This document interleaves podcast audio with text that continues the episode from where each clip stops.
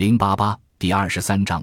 当然，也有人指出，很少会有其他条件相差无多，只凭数量对决的情况出现。例如武器装备就可能出现巨大差异。一个被经常引用的例子是从前的东北远征军入侵高丽半岛，结果被一场突如其来的暴雨浸湿了所有的弓箭，弓弦松弛，无法拉开，导致弓箭手在关键的战役中无法发挥作用，大军饮恨败北。在论述战前准备重要性的著作中，也常引用这个例子。远征军的将领们没有预料到气候的影响。也是这场大败的重要原因。所有幸存下来的将领全部被杀头，或者被勒令自裁。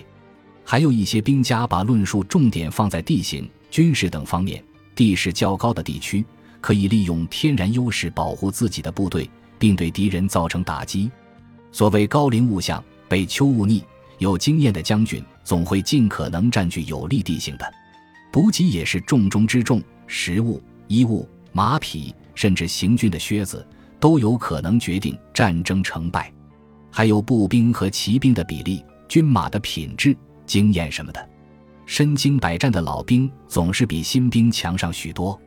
还有就是奇袭，用兵当行显着，在敌人意想不到的情况下，夜晚、气候恶劣等情况下突然进攻，或是采用让人意想不到的战术，都可以有所作为。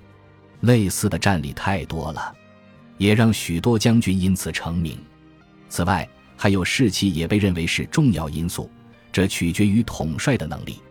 曾经有一个极其经典的故事：有位英雄盖世的将军率领他的部队破釜沉舟，背水一战，完全背逆了兵法，自陷死地。他手下的士兵已经无路可退，因为没有退路，所以他们以少胜多，大败敌军。这叫置之死地而后生。求生的欲望能够让士兵们爆发出更强大的气势和力量，这也是哀兵必胜的道理。无路可退，若不拼尽全力作战，就必死无疑的部队，往往能够逆转战局，书写奇迹。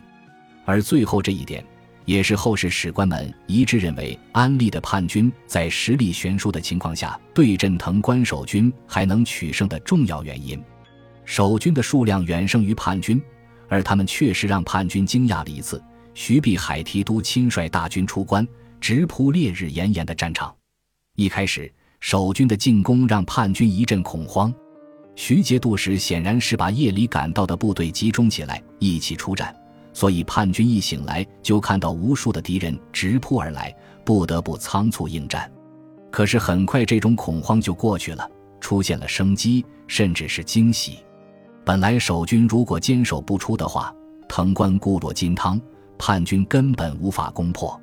秋天的收成未定，等到冬天，他们几乎注定要从这里撤军。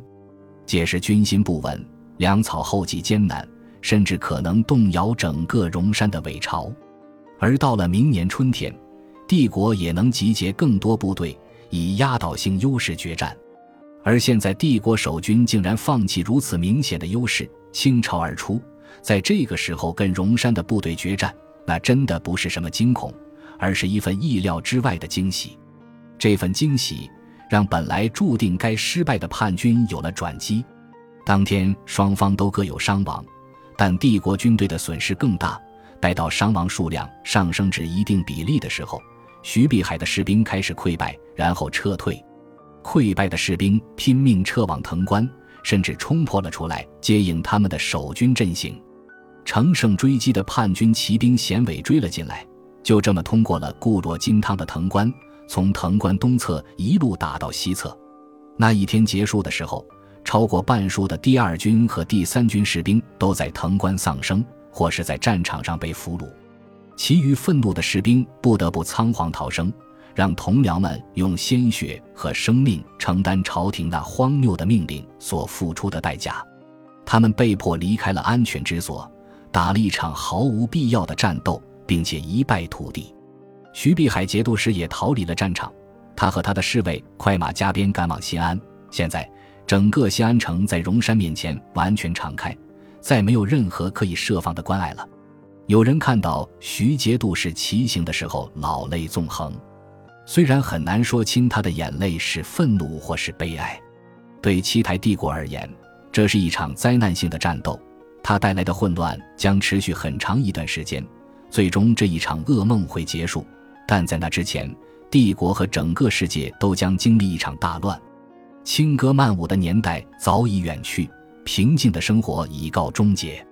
就连最美好的年代，想要持续四海升平都不是容易的事情，更别提天下大乱之时了。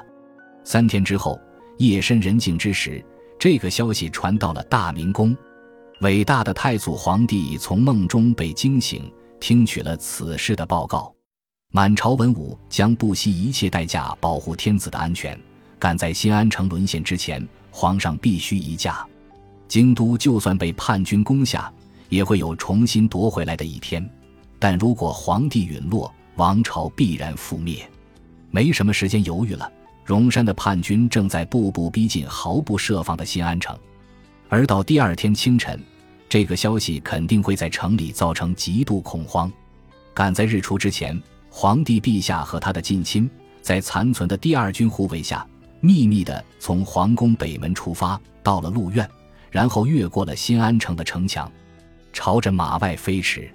星空之下，风起云涌。